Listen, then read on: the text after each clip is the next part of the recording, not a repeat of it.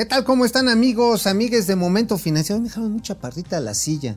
Se me hace que alguien estaba aquí, alguien que calza grande, pero bueno, no, pues, no sé. Yo soy Mauricio Flores, ya lo saben. Alejandro Rodríguez, obvio, no está. Este, pero él hizo el guion, como ven, y sigue espantado por la caída de las bolsas, mi queridísimo Alex. El común de la gente dice, ¿y a mí qué chingados me importa que estén cayendo la bolsa? Si tiene algo que ver, vamos a platicar cómo están estos triángulos, porque a final de cuentas lo que sí estamos viendo pues, es que una recesión como la que podría venirse, digo, imagínense si cae en tinieblas, pues va a estar cabrón. Eh, lo cierto es que ya por ahí anda tanto Joe Biden como el mismo Jerome Powell diciendo take it easy, no se espante, no se nos enfríen, ahora sí, no te me deshagas granizo. Pero bueno, ahí están las cosas. Bueno, finalmente hay también datos que pues hablan de las broncas en las que nos hemos ido metiendo a nivel comercial. Ya saben, ahora que somos nacionalistas, somos soldados, somos bien chingones, pues tenemos el honroso quinto lugar del país más pedero del mundo en materia comercial. Les vamos a dar los detalles de cómo nos gusta ahora en la cuarta trastornación hacérsela de jamón con queso a todo mundo. Por cierto, esta es una nota que saca el periódico Reforma y yo creo que por ahí del el miércoles, para ser precisos, les voy a compartir algunos datos de cómo está el problema, el problema hídrico, precisamente a raíz de que pues, se les ha ocurrido reducir de manera dramática el presupuesto para la captación, obviamente distribución y tratamiento del agua, que ya saben, ahorita es un pedazo muy grandote y de eso les voy a platicar ahí en las calumnias que tengo a bien escribir diariamente. Híjole, los amigos de Monterrey, ¿se imaginan? Amigos de Monterrey, debe ser bien gacho.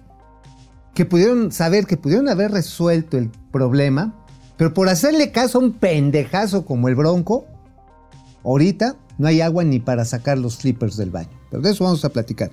Que conjuran una huelga en ArcelorMittal. No fue huelga, fue extorsión el senador Napoleón Gómez Urrutia les torció los tompis ahí a la gente de esta compañía de origen indio y pues les tuvieron que soltar un buen bar. Vamos a dar los detalles. Y bueno, fíjense que, este, que ya, sí, a Julián Assange, este creador, criador de Wikileaks, criador porque cría cuervos y después te chingan las monedas, ¿no? Bueno, pues ya lo van a extraditar de reversa mami a los Estados Unidos. Híjoles, vamos a ver cómo se pone esto, porque una cosa es cierta. Eso decir de que Internet es tierra libre, pues, pues no es tan libre. ¿eh? Así que ya vamos a empezar, por supuesto. Hay algunos datos de Santander que dicen que pues ahora sí este, un mexicano va al frente. Vamos a ver, vamos a ver, ojalá que así sea. Y por supuesto, los únicos, los inigualables los que cambian el gesto de todas las personas en el mundo mundial, los gatelazos. Así que, vámonos. Esto es Momento Financiero. El espacio en el que todos podemos hablar. Balanza comercial. Inflación. Evaluación. Tasas de interés. Momento Financiero. El análisis económico más claro. Objetivo y divertido de Internet. Sin tanto choro. Sí. Y como les gusta. Peladito y a la boca. Órale. Vamos, réjete bien. Momento Financiero. Pues sí, amigues, amigues todos. Ah, por cierto, el Alejandro dice, ya saben, la rúbrica de Alex los viernes. Ahora sí es viernes y los mercados lo saben. Pues no lo saben, ¿eh? La verdad está en que ahorita andan como pollos recién comprados. Porque ante la decisión de la Fed de subir 0.75% las tasas de interés, pues ya todo el mundo se acalambró, pero como decíamos, no son los clásicos gritones que aparecen en las películas de Wall Street. Eso nada más, eso ya nada más ahí en el New York Stock Exchange, porque prácticamente, bueno, y también en la de Londres, porque ya básicamente todos los mercados financieros, las bolsas de valores en el mundo, básicamente están computarizadas. Y obviamente, pues desde las casas de bolsa meten las órdenes de compra, de venta y hacen todo el enjuague. Y por supuesto la mayoría de los inversionistas institucionales, tesorerías, eh, tanto de empresas, de, gobiernos, instituciones que administran fondos de pensión, etcétera, etcétera, etcétera, pues le ponen un parámetro y dicen, a ver, a partir de aquí, si hay pérdidas, a, a mingar a su chaga, a mí no me jalen. Oye, a partir de este punto que está abajo, pues igual y compro. pero este, lo que se maneja básicamente es lo que le podemos determinar la elasticidad. Ay, güey, elasticidad a la versión del riesgo. O sea, entre más me la van jalando, más riesgoso se va poniendo la cosa. Y bueno, depende, porque hay mucho, mucho, mucho ahí intriángulis de estas operaciones raras que seguramente vamos a ver, porque ahora el dinero en Estados Unidos va a ser más caro. La lana va a salir más cara y por supuesto ello va a derivar en que algunas operaciones que se habían fondeado, que se habían fondeado con dinero grapa, Además, hay una cuestión que se llama eh, las tasas de descuento cuando se emiten este tipo de documentos de gobiernos y que llevan a los analistas eh, pues la duda de que si habrá periodo recesivo o cuándo iniciará. O sea, finalmente todo el mundo está diciendo, madres, ¿a qué hora, a qué hora va a venirse para abajo las ventas? ¿A qué horas este crédito que coloqué de margen ya no va a ser negocio? Porque por algo así más o menos similar empezó el desmadre de Mary Kay y Mary Me, que eran las dos grandes hipotecarias en los Estados Unidos por allá de principios de este siglo, a lo mejor ustedes no se acuerdan, pero cuando se dio un aumento de tasas de interés, porque también traían presiones inflacionarias, que se desverga todo el mercado hipotecario, ¿eh? y de repente la gente que había recibido un crédito que le llamaban, le llamaban ninja, o sea, el ninja era no income, no job, no, no, este, no, no guarantees. En otras palabras, no importa que seas un huevón derramado, bueno, sí derramado, que te desparramas si andas de huevón. No importa que no tengas ingreso, ni trabajo, ni garantías. Te doy un crédito hipotecario. pues la gente pues, decía, venga para acá, ¿no? Nada más que cuando empezó a darse este fenómeno de tasas, pues les empezaron a llegar las mensualidades cada vez más altas y la gente perdió la casa, perdió familias, perdió hasta el perico. Y las hipotecarias hicieron una bola de nieve que armó un desmadrote en la gran crisis del 2008. ¿Quién sabe ahorita hasta dónde pueda llegar? Porque los llamados créditos de margen, que es precisamente el dinero grapa, dice, chingue, no me cuesta, como estaba sucediendo con el dinero de los Estados Unidos, pues puedes hacer muchas cosas. Pero ya cuando te empieza a costar, así nada más y así, o sea, a lo mejor es así la tasa de 1.75, pero era nada. Y ese, ese es el temor que hay precisamente de una decisión que pueda atraer, que pueda atraer y, y pues desatar una recesión la recesión es prácticamente que se detiene la cadena de producción-consumo, o sea, se rompe porque pues, los consumidores no tienen con queso, Obviamente que los fabricantes de todo el mundo pues dicen, oye, si no me vas a pagar, ¿para qué te vendo? Y este, o te vendan pero los huevos, porque finalmente lo que se da es un, ahora sí que un parón generalizado, considerando que Estados Unidos es el mercado todavía más grande del mundo, ya muy seguidito por China. Y obviamente tenemos aquí el mapa mundial de cómo están las cosas, ahí está. Las decisiones restrictivas de todos los bancos centrales, ahí están. Todo mundo se dio, este, pues ahora sí que por aludido cuando Estados Unidos dijo, señores, ahí les va la tasa, ahí les va, ahí les va el empujón. Y todas las bolsas, todos los indicadores bursátiles se fueron para abajo. Ahora, como diría mi abuelita Chencha, hay que tomar las cosas como de quien viene, de quien viene. Porque la Bolsa Mexicana de Valores es un pinche monedero, es una bolsita de 120 emisoras. Sí está pitera. No así la de Estados Unidos. O sea, la de Estados Unidos, si no me equivoco, tendrá la... Bueno, son dos mercados. Bueno, son tres mercados. Está el New York Stock Exchange, que es el de las grandotas. Está el Nasdaq, que es para las empresas medianas. Y está los mercados over the counter, que así se les llama genéricamente, en las que haces emisiones eh, privadas básicamente, y que hay quienes calculan que es más o menos del tamaño del Nasdaq. Eh, no tengo el dato aquí eh, preciso de cuánto, de cuánto vale el New York Stock Exchange, pero se le calcula que vale el valor de capitalización de las empresas dos veces el Producto Interno Bruto de los Estados Unidos. Ustedes nada más échenle, ahora sí, váyanle viendo las venas al animal.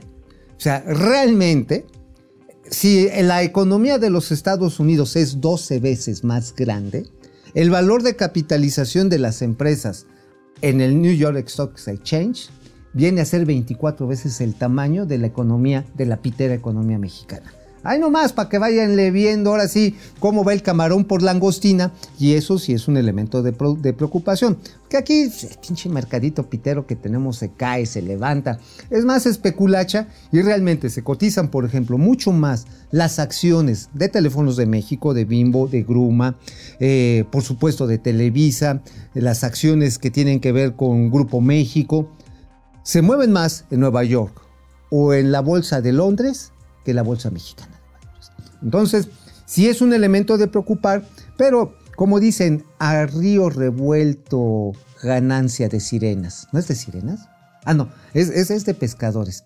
Porque el canto de la sirena es una opcionería que conozco ahí por la zona rosa. Les voy a disparar un día una, unos ahí, este, un, un, un, este, ¿cómo se llama? Un, un calamar a la talla.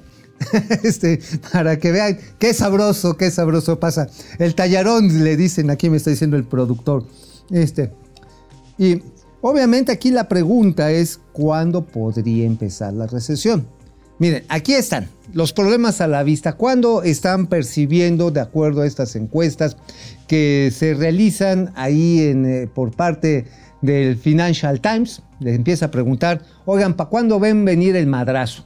Obviamente la mayoría dice, pues va a estar entre el primer trimestre del 23 y obviamente la segunda mitad del el tercer trimestre del 2023. Ahí es cuando se concentran las apuestas, se concentran las apuestas de que ahí, o sea, estamos hablando del 68% de las posibilidades de que venga una recesión, pero ya les habíamos hablado, a ver, dice, a ver, la Oficina Nacional de Investigación Económica de Estados Unidos, United States, el NIVER, ah no, es NIVER, por sus siglas en inglés, bueno, va a determinar finalmente a través de la estadística existente por parte de los, eh, obviamente, de los bancos centrales de los estados, porque en Estados Unidos cada estado tiene su banco central, pero hay una, una Fed, hay un tesoro central que es la Fed. Y ellos hacen a través de, la, de los indicadores productivos y de mercado y también de empleo cuáles son las probabilidades, cuáles son las probabilidades de una recesión. Vamos ya, Chip Morgan dicen, señores, ya se chingaron todos ustedes. Ah, está calculando 85% de probabilidad. Y los analistas consultados por el Financial Times, pues dicen, oigan, pues como ven que sí va a ser entre el segundo y tercer trimestre del 2023 que se le va a caer el teloncito a todos ustedes. Es decir, que significa este, una recesión que, bueno, esto significa que durante dos meses consecutivos no hay crecimiento económico, más bien hay retroceso económico. Y la más corta de la historia es la de mi amigo Alejandro Rodríguez. No, no, no, no, más bien la de la recesión más corta en los Estados Unidos fue en febrero del 2020. Oh, bueno, pues es que ¿para qué, lo ponen sin indicaciones? Bueno, y la recesión. Las recesiones según este que va reportando esta Oficina Nacional de Investigación Económica, la NIVER, NIVER de los Estados Unidos, van tres grandes recesiones en lo que va de los, del último siglo. Bueno, hay que recordar que está la del 28, se da la gran recesión de 1972 y la del 2008. Y la recesión, pues básicamente es que son tres trimestres al hilo en que cae la actividad económica en su conjunto.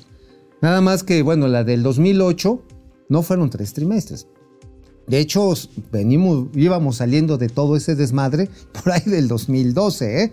Entonces, sí es parte de estos ciclos, eh, no le quiero decir naturales, pero son de estos ciclos que de manera sistemática se presentan en las economías de mercado, en las economías capitalistas, y que tiene que ver mucho con la destrucción de activos. Antes eran destrucción de activos físicos y los solucionaban a chingadazos con las guerras, ¿no? Ahora se soluciona eh, con chingadazos virtuales y chingadazos financieros. Entonces, aquí tenemos, tenemos este problema y le preguntan a nuestro ínclito presidente Andrés Manuel López Obrador sobre la recesión y ahí les van los otros datos. Algo que nos hace distintos a los neoliberales es el sostener que debemos producir lo que consumimos. Los neoliberales dicen, eso no importa. En un mundo globalizado se puede comprar afuera de manera muy simplista, economicista. Por eso estuvo mal que durante mucho tiempo se elevara a rango supremo la economía y que los países estuviesen manejados por tecnócratas, porque se elevó a rango supremo la economía y se subordinó todo lo demás.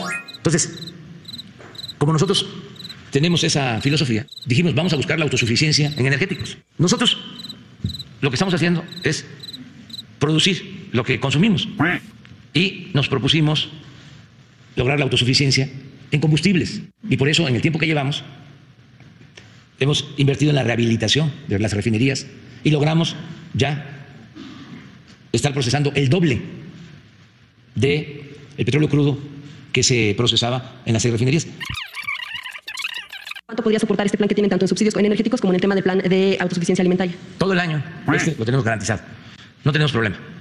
Porque en el balance eh, nos alcanza para eh, mantener la gasolina eh, sin aumento, el diésel sin aumento. Le digo al pueblo de México que no van a aumentar los precios de las gasolinas, del diésel ni de la luz. Apúntele bien. Se va a mantener los precios porque nos ayuda. Ay, la magnífica Avi. No, no, no, no, no. No deja títere con cabeza porque al final de cuentas creo que la gasolina ya anda en 10 pesos. Oigan, por cierto, ayer me puse a hacer unos cálculos y me van ustedes a dar la razón. Este, resulta que el precio de la gasolina promedio en México, o sea, de todo el país, en su conjunto hay lugares que sube, otras bajan, es de 24 pesos. Resulta que con el subsidio que hoy está recibiendo, que es de 7 pesos, si se lo quitaran sería prácticamente a 31 pesos. ¿Saben ustedes a cuánto está el precio de gasolina promedio en la Unión Americana ya convertida a pesos? Ahí les va muchachos, 29 baros. O sea, si quitan el subsidio, va a ser más cara la gasolina en México que en Estados Unidos. A huevo, o sea, no está en 10 pesos como dijo Citlali. Y miren, qué bueno que se están tomando ciertas medidas. Obviamente pues, tiene un costo totototote, que aquí ya les dijimos cuánto va a costar el camarón por langostino de estarle metiendo lana al combustible. Y no crean, ya hay algunas estimaciones en el Poder Legislativo que esta estrategia va a dejar un huevo, un huevo, va a dejar un hueco, sí, un hueco tamaño huevo avestruzca, o sea, como si hubieras, como si hubieras parido chamacos dobles de 100 mil millones de pesos. O sea, ya después de haber compensado, va a quedar algo así como 100 mil, como 100 mil millones de pesos de hueco para las finanzas públicas del año que viene. Entonces, ya van preparando eh, su declaración fiscal y el respectivo pago de impuestos porque a todos nos van a agarrar de los pimpilines para sacarnos hasta el último centavo, la última gota de sudor que se escurra por el asterisco, porque ya se acabó la lana. Bueno, este, pero el problema también es la inflación. Tenemos aquí cómo está, cómo se va generando el tema inflacionario y esto definitivamente es uno de los grandes riesgos que se está advirtiendo. Obviamente aquí el presidente dice, no, aquí ya vamos a producir todo lo que vamos a consumir, empezando por los combustibles. Huevos, este, señor presidente, pues vamos a inaugurar ahorita una maqueta. No, no importa. Hágame favor usted de comprar Deer Park. Y van, compra Deer Park. Oye, pero Deer Park sí está generando ganancias, sí, porque tiene un stock de petróleo, pero fíjese que el precio del petróleo está subiendo y no se lo podemos vender a usted más barato, señor presidente, para su país, porque cuando nos chinguemos esas existencias tenemos que salir al mercado a reponerlas. Porque si no las reponemos luego, pues, como diría Lindita, luego que vendemos. Estamos, y obviamente reponerlo nos va a salir más caro porque el precio está alto. A menos que lleguemos a un acuerdo, etcétera, etcétera. Pero el hecho está en que esos precios no van a bajar de manera mágica. Ahora, ¿Saben ustedes, y esto es un dato que les voy a compartir, de nuestros amigos del Grupo Consultor de Mercados Agropecuarios, cuál era el índice de soberanía nacional, es decir, alimentaria, nacional alimentaria? Esto considerado así, nada más se las arrimo para que la vayan viendo, considerando las divisas que alcanzan para suministrar lo suficiente para comprar los granos que tenemos que importar. En el maldito perro asqueroso periodo neoliberal con Felipe Calderón, era del el 92%. O sea, teníamos un déficit de 88%. Con Enrique Peña Bebé llegó a 99.9%. O sea, entraba la suficiente lana como para comprar todos los alimentos. ¿Qué ha pasado en el ínclito gobierno de la soberanía, de la autarquía, del regreso a los orígenes? Verga, estamos en 82%. ¿Eh? O sea, estamos 18 puntos por debajo. Nos falta lana para comprar esos alimentos. Pero bueno, ¿qué onda con la inflación? Creo que ahí tenemos ahí este, una encuesta del financiero. A ver, ahí está. Los problemas que podrían obstaculizar la actividad económica, pues a nivel nacional, pues sí, la inflación, porque todo está subiendo de costos. Por cierto, la otra vez fui a comprarme un pomo. Me fui a comprar el de el, este, el, matarratas que me gusta así para tomarlo como los hombres lo toman, es decir, sin pelos. Este, resulta, no jueguen. Yo, compraba mi pomito hace seis meses en 420 baros. Es el de litro, ¿no? O sea, el que me costó 400, 495 pesos. Y es exactamente el mismo pinche litro. Y ustedes vaya, es más, la otra vez me fui a echar unos tlacuaches ahí a lo, con los güeros. Dije, no, pues a ver, no mames, el pinche taco de guisados, 23 pesos, cabrón. Y ustedes pueden hacer su propia canasta básica, niños, esto lo pueden hacer en su casa. Obviamente si se van a, les va a sacar un susto. Hagan una comparación de cuánto les costaba lo que traían antes en el carrito del súper y ahora cuánto les está la verdad está en que esta preocupación ya vimos cómo está distribuido a nivel nacional. Ahí lo pueden ver otra vez. Échenlo para acá, échenlo para acá. Este, y obviamente esta parte le está pegando la inflación. Fíjense qué curioso. En el norte como en el sur del país está concentrada esta preocupación de la inflación. Obviamente que las condiciones externas pintan, pero qué curioso, la gobernanza este, no es una preocupación tan grande. Este, pues, está ahí entre el 19, 20%, 18.1, con todo que tenemos un sendo desmadre, un sendo desmadre, pues este, nada más ahí de la gobernabilidad. Esto de acuerdo a, este, a, lo, a lo que están haciéndose las encuestas con diversos empresarios que pues ven con, cierto, pues, con cierta preocupación que el PASIC, este programa de acciones contra la inflación y la carestía, el paquete alivianes, pues va muy pian pianito. ¿eh? La Ciudad de México no se ha visto, no se ha visto un, una mejora notoria. Ya les dije cuánto me costó mi pomada y los tlacuaches que luego me almuerzo. Este, ustedes hagan su cálculo, pónganme a pensar, este, manden sus respuestas aquí. Vamos a hacer una encuesta. ¿Cuánto calculas que ha subido tu canasta básica en los últimos, vamos a hablar en los últimos seis meses, en lo que va del año? Ustedes pónganle ahí un ranguito que de 0 a 10, de 10 a 20, de 20 a 30 y de 30 hasta el tronquito. ¿Cómo ven? Ahorita a ver que me armen ahí la encuestita. Y lo que sí podemos ir viendo es que pues esto viene una situación eh, que tampoco es muy halagüeña porque mientras en el mercado interno tenemos los impactos externos y locales precisamente de la inflación, pues nos estamos peleando con el mundo, estamos agarrándonos del chongo. Miren, ahí está. Las disputas comerciales que México tiene, y especialmente con sus principales socios, es decir, con Estados Unidos, con Canadá y también con la Unión Europea. Digo, ya si vamos a agarrarnos a chingados, vamos a agarrarnos bien.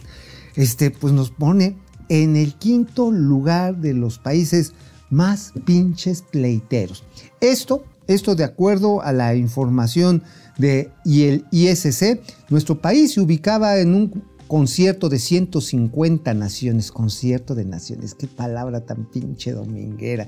Bueno, en este concierto de las naciones, de 150 de ellas, nuestro país en el 2019 pues estaba en el número, número 14, porque bueno, pues sí es cierto, pues un país con tantos contratos y acuerdos comerciales al mismo tiempo, pues era natural que se dieran fricciones. Sin embargo, ahora ya somos el número 5, tenemos más nota ahí, más del... Ahí está el detalle. ¿Quién ha aumentado su número de disputas que se resuelven en arbitrajes internacionales, ya sea en la Corte Internacional de la Haya, a veces en los tribunales de, este, Nueva York, a veces en Francia también se dan estas disputas.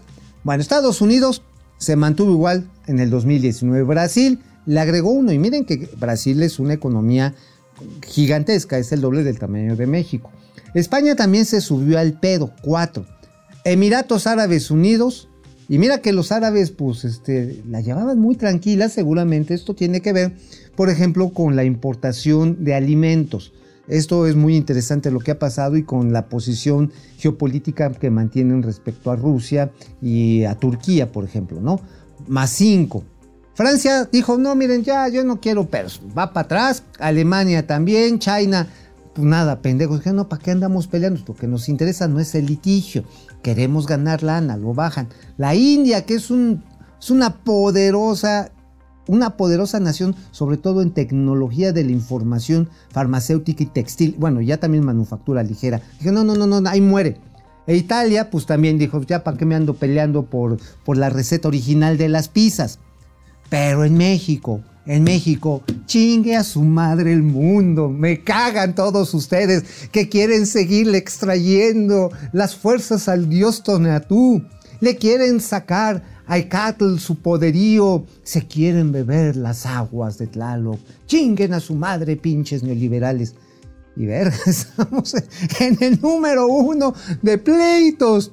Así que bueno, ¿vamos a las columnas o vamos a leer mensajitos? ¿Qué? Vamos primero a mis, este, aquí a, a mis, este, mis, mis calumnias. ¿De qué escribiste Mauricio Flores el día de hoy? ¿En dónde? ¿En la razón? Sí, en la razón. Bueno, en la razón.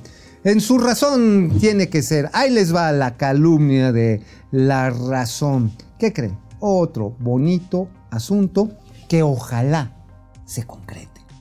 Porque resulta que el día de hoy, espero no haberlo espantado al presidente, en los próximos días, si no es que ya en un rato, ahí este, en Palacio Nacional se va a oficializar un acuerdo, ojalá de veras, sería un cambio radical en la forma en la que México ha venido gestionando con las patas la relación con los Estados Unidos. El presidente López Obrador estaría firmando un acuerdo, un convenio, por 30 mil millones de dólares de inversión de organismos públicos y privados de los Estados Unidos para generar energías limpias, eólicas, fotovoltaicas, térmicas, sobre todo en los estados del norte y preferentemente pegados a la franca fronteriza, donde hay un intensísimo intercambio comercial y de integración de cadenas productivas. A ver, el señor John Kerry, ya vieron, vino aquí a verse con López Obrador. López Obrador dijo, ay no, sí, nosotros vamos a seguir quemando petróleo y chinguen su madre los gringos. Ah, es parte de la retórica del presidente. Ojalá, porque lo que nos confirmaron, y esto fuentes del más alto nivel, que ya está incluso firmado el acuerdo por el mismísimo presidente y el mismísimo secretario de Hacienda, Rogelio este, Ramírez de la O. Ya está firmado. Ahora, a lo mejor le da penita decir, no, ya van a ver que, me- que a mí, que ya me dieron otra doblada, que ya me dobló este, este Trump y después me está doblando el Biden. No, pero a ver, los gringos no lo hacen por ser buen pedo. Mi México no lo está agarrando por haber dicho, oh sí, queremos otra vez ser amigos de los gringos. Es algo de sobrevivencia básica en un bloque comercial. A ver, uno, como está subiendo el precio de los combustibles y el desmadre de la guerra en Europa, que ya lleva 120 días y no parece que se va a acabar, los precios de los energéticos, de, los combustibles fósiles, son los que nos están dejando caer la mazacuata. Son las que están presionando la inflación. Entonces, ¿a dónde te mueves para que no te la sigan arrimando el camarón por langostino con los precios de los energéticos? Que se utilizan básicamente para generar electricidad. Pues te vas a las energías renovables. Y además matas otro pájaro. Digo, hay quienes lo matan a centones. Aquí lo vamos a matar el pájaro con un acuerdo que, repito, estaría por darse ya a conocer.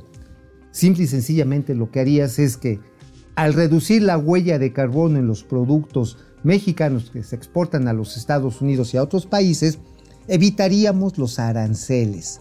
Los aranceles ambientales que ya vienen de acuerdo al acuerdo de París, el COP París, COP 20 creo que es, este, o 22, no recuerdo, a ver si ahorita me lo recuerdan, que COP fue la de París. El asunto está en que finalmente estaríamos ante una muy buena noticia. De a ver, ustedes saben que yo no, no me ando ahí como que creyendo todos los pinches cuentos. Pero esto, esto es del más alto nivel y de veras, miren, por esta, así, otra vez, que se haga realidad. No importa que el presidente diga que sí es razonable esto y que, que a huevo, que va a ser para Sembrando Vida y que van a meter el programa este, de los ninis en California, que diga lo que diga, no importa. Porque este programa sí realmente ayuda a ir reduciendo la huella de carbón y nos evita los pinches aranceles en las exportaciones. Déjense ustedes de coche, hasta de pepino, ¿eh? Y bueno, este, también tenemos eh, eh, ahí en otro periódico, en el Independiente. ¿De qué escribiste, Mauricio Flores, en el Independiente? En el Independiente escribí cómo fueron tan pendejos los regiomontanos. Yo tengo muchos amigos regiomontanos. La verdad es una historia de estupidez colectiva. A ver, ahorita cuánto cuesta el litro de agua, en los mil litros de agua, es el metro cúbico, de acuerdo a los servicios de agua y drenaje de Monterrey. Bueno, resulta que el precio hoy es de 18 pesos con 90 centavos. El pedo es que no hay agua. O sea, aunque te cobraran eso, no hay. ¿Saben cuánto cuesta esos mismos mil litros comprados en garrafones? Si es que la encuentran ahorita en Monterrey. 6 mil pinches pesos. 6 mil. ¿Se acuerdan que cancelaron y fue las banderas de las banderas electorales del Bronco? Y dijo, no, sí, pinches corruptos, pinche Peña Nieto, se está metiendo el dedo, este, este, el gobernador Rodríguez también, Medina se está clavando ahí la lana y su papá, y su bola de rateros, y este Hinojosa, el de Grupo IGA, eh, muerte a los corruptos, córtenles la mano. Por cierto, el pendejo fue a dar al bote por corrupto. El pinche eh, bronco le tocó tronco, ahorita ya lo regresaron a su casa porque anda, anda malito. Ahí les estamos platicando cómo se gestó esta idea en la que Coparmex, Greenpeace, Concanaco, la Caintra, los grupos machuchones de Monterrey, de esta poderosa ciudad industrial, se clavaron con el discurso del pinche Bronco. Y el Bronco dijo, sí, la, la ver, ya, cancelaron un proyecto de 14.126 millones de varos. Dijeron, ya, la chingada, no queremos nada de esto, pinches rateros. Voy a poner 15 grandes proyectos para atraer, captar, conducir. No hubo uno, uno no hubo. O sea, neta, amigos de Nuevo León que creyeron en el Bronco, no lo vuelvan a hacer. Es un claro ejemplo del candado japonés. ¿Sí saben cuál es el candado japonés? ¿Se los explico, productor? A ver, el candado japonés es así. Te la estiras así, la doblas y te la metes. Ese es el candado japonés. Así le hicieron los regiomontanos. Solitos se metieron el chile. Solitos. Y entre primos, además. Y hoy, hoy, ¿saben cuánto costaría esa misma agua? Digo, se lo hubiera, pero en términos de un modelo matemático que ayer me estuvieron presentando algunos de los que habían ideado la ingeniería para hacer este acueducto, que iba a sacar agua del río Pánuco para llevarla a Monterrey. Iba a costar el, ya incluido la energía eléctrica, porque está bombeo para moverla. Los mil litros, el metro cúbico iba a costar 20 pesos en este momento.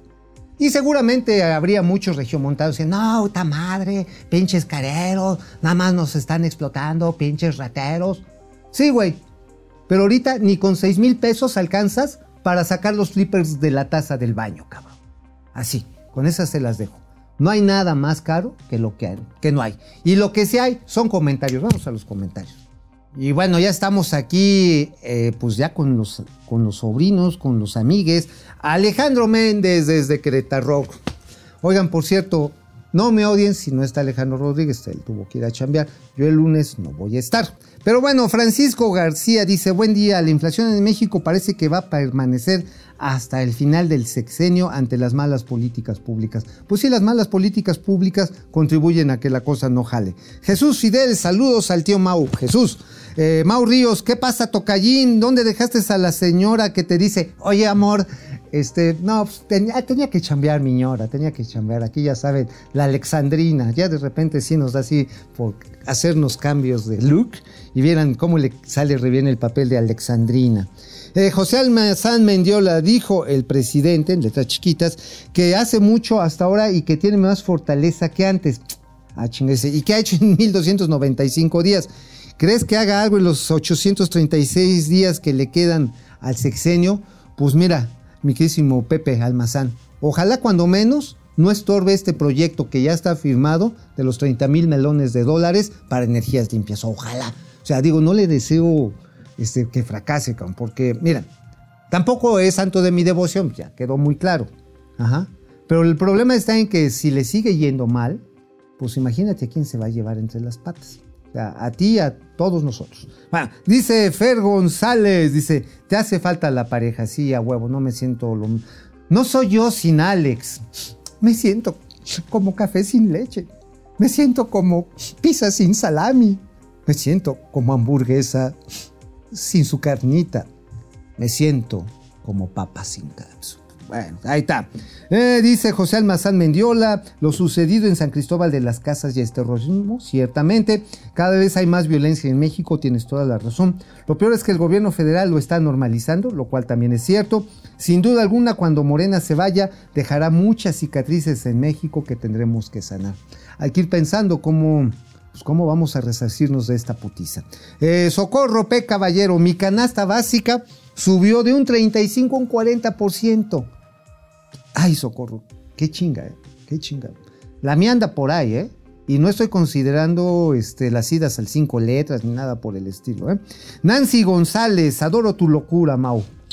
Gracias, yo también me adoro mucho. Eh, ¿Qué más dice Nancy González? Ah, dice, hace unos meses compré un costal de croquetas para los perritos, un paquete de jamón, unos litros de leche y un paquete de huevo y pagué mil varos. Casi me dio un infarto. A ver lo poco que compré con ese dinero. Mil, ¿sí es cierto? Angélica Pérez, más o menos ha aumentado en un 30% mi gasto en compra de primera necesidad. De primera necesidad, dice Angélica Pérez, sí está cañón. Dice, Marian Sabido, mi súper también coincide 30% en promedio. Papel del baño en Sams pasó de 127 a 145 varos. Eh, Rosa Mesa, Rosa Mesa Cabeza. Una Coca-Cola. Ah, caray, asumo que tienes razón, Rosa Mesa Cabeza. Una Coca costaba 600 de 600 mililitros, costaba 10 baros. Tienes razón, mi cabecita de algodón. Hoy vale 18 baros. Dulce Villegas, tienes razón, tío Mau. Un ejemplo de la pasta, la moderna costaba, costaba 2.5 pesos y hoy es de 9 pesos. El aceite que pasó 1, 2, 3 de 24 a 48 y sucesivamente. Mario Alberto Álvarez, Padre Santo de las Finanzas, mi canasta básica, híjoles, subió aproximadamente 50%, 50% ah, para Mario Alberto, qué chinga. Y que se extraña al alito de las finanzas, al Alejandro, el alito, vamos a decirle el alito, ya. Eh, Julián León, también, y aquí nos dice entre 25 y 35%, y no solamente la canasta básica, sino también los servicios. Híjoles. Bueno, vamos a regresar aquí a Momento Financiero después de estas bonitas participaciones. Venga. Bueno, pues ayer en Momento Financiero se les comentó, se les informó de que estalló la huelga en ArcelorMittal en Lázaro Cárdenas, Michoacán, pero ya se acabó. sí, se acabó bien rápido. O sea, fue un pinche estate quieto de Napito, porque el sindicato de ahí de ArcelorMittal lo controla el Sindicato Nacional de Trabajadores de la Industria Minero Metalúrgica y Conexos, que encabeza el ínfito senador. Y bueno, resulta que la empresa informó que adicionalmente al pago por ciento, al pago del 6% de las utilidades, que ya los trabajadores pedían el 10%, se otorgará a los trabajadores un bono especial extraordinario. ¿De cuánto creen ustedes? De un año de salario base. Un año de salario base. Entre eso y una extorsión, no hay diferencia. ¿eh? Ahora digo, también los señores de ArcelorMittal, el señor Mittal, que es un empresario de la India muy poderoso, este, bueno, imagínense la boda de su hija, se dicen que costó 100 millones de dólares. Pues a huevo, fue como aventarle palomitas a los pichones, ya, nueva bronca. Y vámonos a, bueno, sí podemos irnos a vuelta, pero aquí el pedo está en que el señor Iván Rocha no tiene ni en qué caerse muerto, pues entonces ya no la mamamos. Este, bueno, la cosa está en que 100 se le dieron un año de salario base, que no es el, salario integrado, pero que debe estar como en el equivalente, pues como a la mitad, o sea, les dieron seis meses, más o menos en promedio, de bono especial. Pues por eso se está haciendo fuerte el señor Napito. Y vámonos a otra. Santander a nivel mundial ya tiene un mexicano al frente. Hoy el director general va a ser Héctor Grisi, será el consejero delegado, va a ser el jefe, el mero, mero machuchón de todos los accionistas de Santander, una de las grandes instituciones financieras. Ahí tenemos una foto, ahí está Héctor Grisi con Ana Botín. Bueno, la verdad está, ahí tenemos el boletín de, de, este, de Santander. Bueno, pues nada más, Héctor Grisi ha hecho un gran trabajo como director de una banca mayoreo en México. Eh, obviamente, pues difícilmente le van a dar a Santander la compra de Banamex, yo creo que no se la van a dar, pero pues el señor eh, Héctor Grisi ya sube a ser consejero delegado, a ser el presidente, no quiere decir que es el dueño. En estas grandes corporaciones lo que existen son eh, direcciones profesionales que son las que conducen al interés económico de los accionistas. Pero bueno, señor Grisi, pues ahora sí, vayamos a Santander a comer una fabada. En fin, oigan, y que regresa de reversa mami Julián Assange. Ahí tenemos la fotografía del señor Assange, creo, ¿no? Pues resulta que desde Gran Bretaña, el líder de Wikileaks se va a los Estados Unidos. Señores y señoras, va a estallar Internet porque yo creo que el señor Assange, que es, pues es, es, un conspirador nato, seguramente dejó un chorro de bombas para estallar en caso de que lo fueran a encerrar.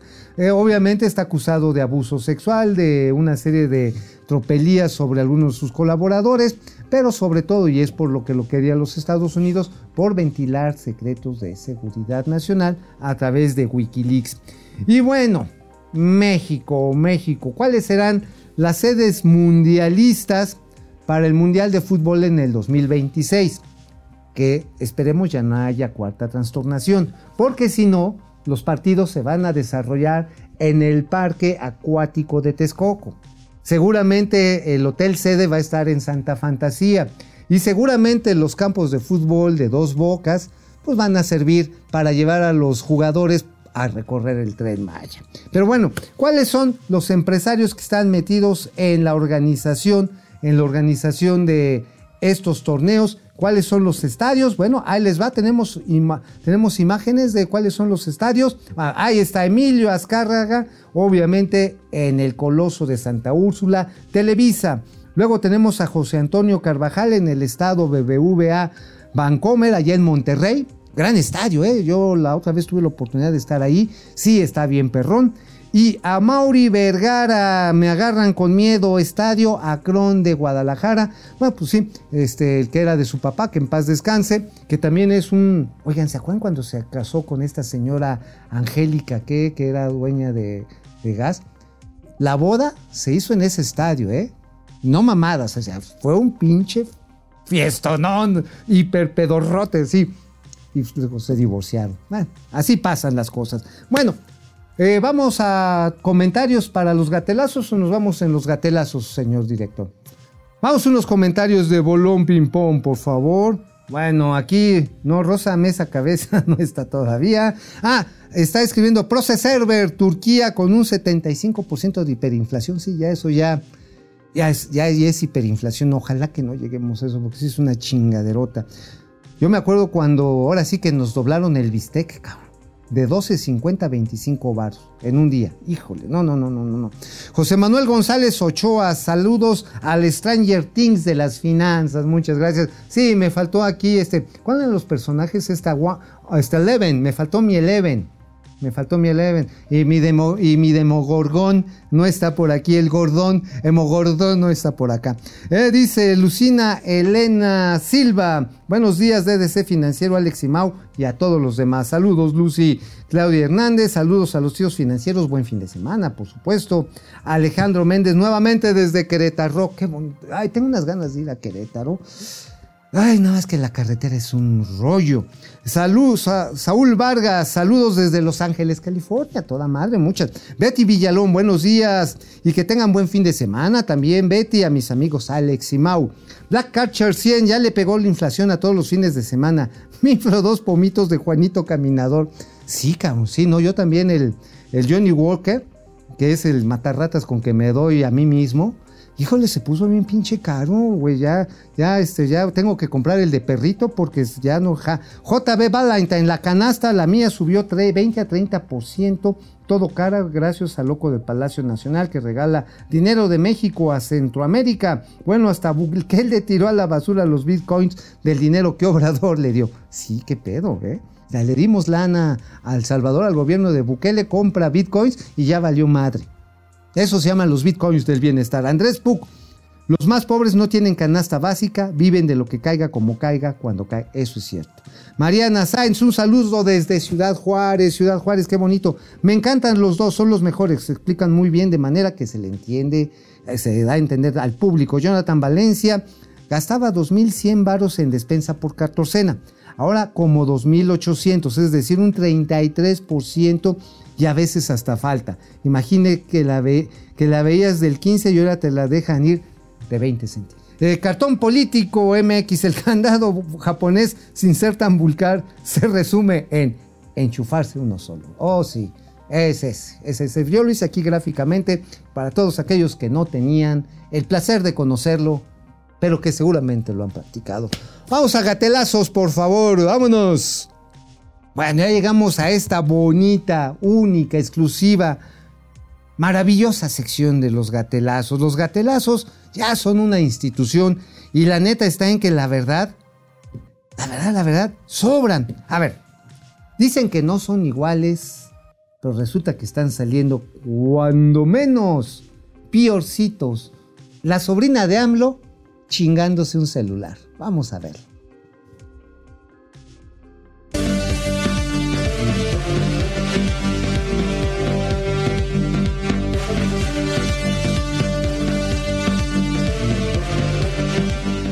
Oigan, de veras, como diría mi abuelita, si van a ser marranos, no sean tan trompudos. O sea, en plena, en plena sesión del Congreso de Tamaulipas, Úrsula Salazar, sobrina de Andrés Manuel López Obrador, legisladora, heroína de la nación, procuradora de la transformación, agarra y a su opositor del PAN le chinga el celular. así, así como, oh, la, la, la, y venga para acá. ¿Y saben qué fue lo más cañón? Que agarra y resulta que la ñora Dice, no, usted, aquí está, usted se chingó. No, yo no me lo chingué. No, sí, yo no me lo chingué. Y niegue y niegue hasta que le pusieron el video. Dijo, bueno, ahí está su chingadera. eso sí es tener la jeta bien dura. Pero a ver, ¿quién no tiene la jeta sino la panza bien maciza? Ya lo dijeron. Aquí está nuestro amigo José Ramón López Beltrán haciendo gala de austeridad republicana. Ahí les va. Cinturón Salvatore Ferragamo. Ahí les va, perros. 23 mil varos, solo el cinturón. Y esto va, esto le sacan la foto ahí en el Universal, porque el señor fue al Congreso mexiquense. Ya saben que ahorita Morena anda haciendo ya campaña adelantada para ganar el Estado de México. ¿Y qué marca es? Salvatore Ferragamo, un cinturón machuchón, cinturón del bienestar. José Ramón, ve casi 24 mil pesos. Y ustedes ahogándose porque no alcanzan a comprar lo suficiente de la quincena. Ustedes ahí rastreando y chillando porque no pueden comprar lo suficiente para sus casas. Quejándose, que, quejándose de cuánto ha subido la pinche canasta básica. Pues ahí está el ejemplo de que el bienestar para la familia presidencial existe y no son mamadas. Ahora, ¿quién es otro caso realmente maravilloso de gobernanza en este país? El toro Félix Salgado Macedonio. Véngase para acá, mi toro. ¡Ole!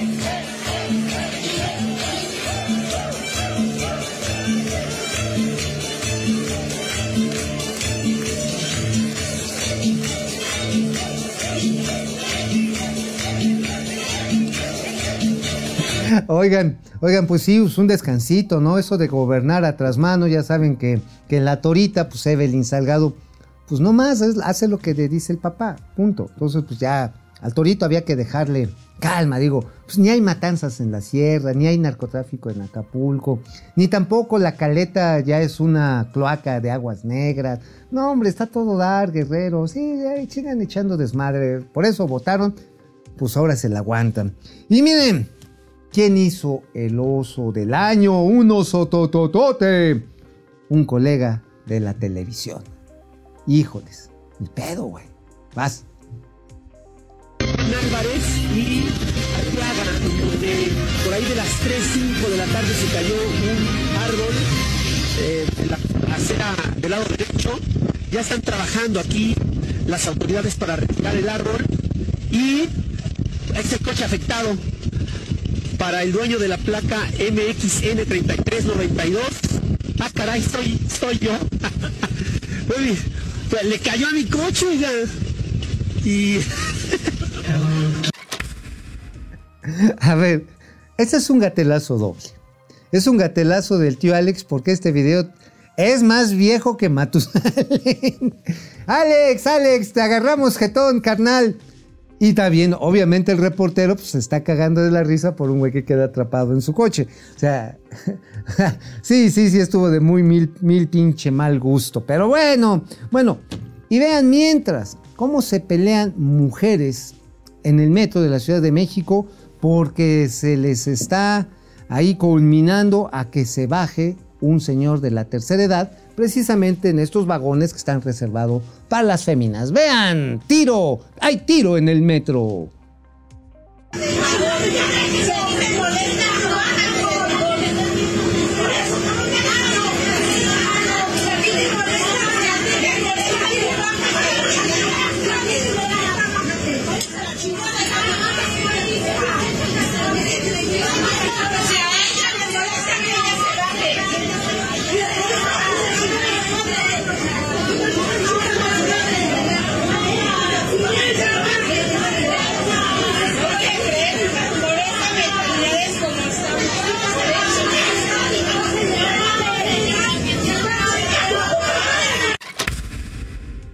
No, bueno, conozco verdulerías donde se hablan más bonito, a huevo. Este, oigan, este, pues al viejito porque, pues, la neta, pues el viejito lo metes al vagón de caballeros y te lo desbaratan, cabrón. Sea, digo, y es una condición geriátrica que va para allá muchísima gente en este país. Entonces yo creo que se necesitan también vagones de la tercera edad, incluyendo que tengan este, de estos para electrochoques y oxígeno. Y lo digo fuera de guasa. Cada vez más gente de la tercera edad se sube al metro por el envejecimiento. Y obviamente se nota que el añora que iba con él, pues lo quería, pues que no se lo desa, desa- ahora sí, que no se lo plancharan, iba cuidando. Y la otra señora, no, que es hombre. Mm, no, digo, no sé ustedes, pero yo creo que este viejito, el verdadero riesgo que tiene no es que se le pare el pimpirrín, se le va a parar el corazón. Entonces, pues tantita humanidad, por favor. Y con esto, con esto cerramos los gatelazos antes de que a mí se me pare otra cosa. Ahí nos vemos, nos vemos el, yo el martes, pero el lunes está el tío Alex. Bye.